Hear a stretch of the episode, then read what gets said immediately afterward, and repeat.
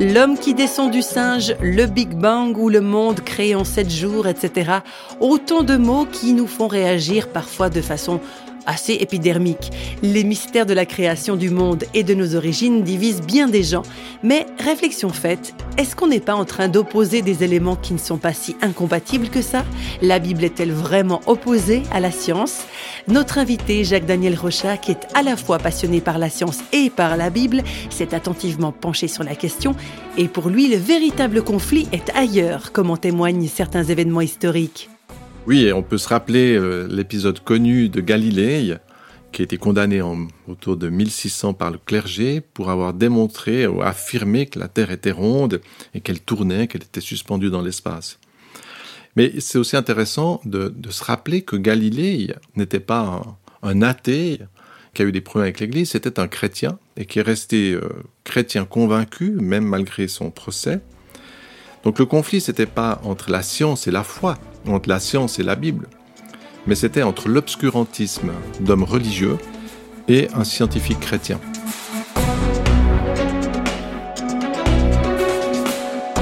De nos jours, c'est pas forcément mieux. Il y a des gens qui prennent le texte biblique, la Genèse, pour affirmer que le monde a été créé en sept jours, il y a environ 7000 ans.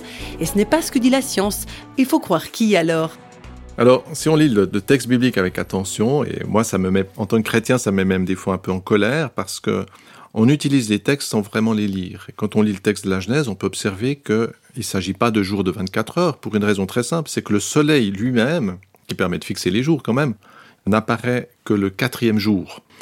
Et puis surtout, alors le dernier jour, le septième jour, marque un achèvement, euh, c'est le jour où Dieu se repose, et il n'y a pas de nuit à ce jour-là ça se termine pas par une soirée. On a une vision qui dépasse l'aspect temporel, qui est même fondamental. On nous dit pas septième jour, Dieu s'est reposé, puis il a recommencé la semaine suivante. Donc le texte biblique euh, ne vise pas à simplement nous dire voilà ça s'est fait en sept jours de 24 heures, mais il nous fait entrer dans un mystère. Et c'est le but d'avoir mis cette semaine, c'est montrer que la création a été faite par un créateur qui est au-dessus de la matière et du temps. Du reste, le temps lui-même, on sait maintenant qu'il fait partie de la création. Même si le texte biblique est très pertinent, puis il nous donne déjà une vision des, processus, il nous donne aussi une vision de l'évolution, il ne vise pas à décrire scientifiquement comment les choses se sont faites. C'est pas son objectif premier. Il me dit, et c'est très intéressant, l'homme a été créé le sixième jour, comme les animaux, les mammifères qui sont même mentionnés. Donc il me dit, toi, homme, tu es comme un animal, tu es poussière.